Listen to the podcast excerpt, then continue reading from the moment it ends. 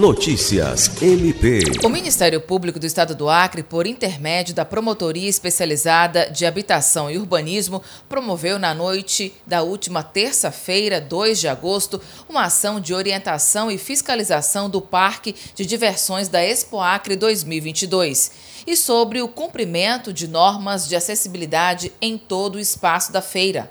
A ação teve como objetivo fiscalizar as condições de segurança dos brinquedos verificando se as estruturas possuíam alvará de funcionamento e documentação de vistoria dos órgãos competentes, bem como o cumprimento das medidas pactuadas no termo de compromisso de ajuste de conduta TAC assinado junto à comissão organizadora da Expoacre 2022.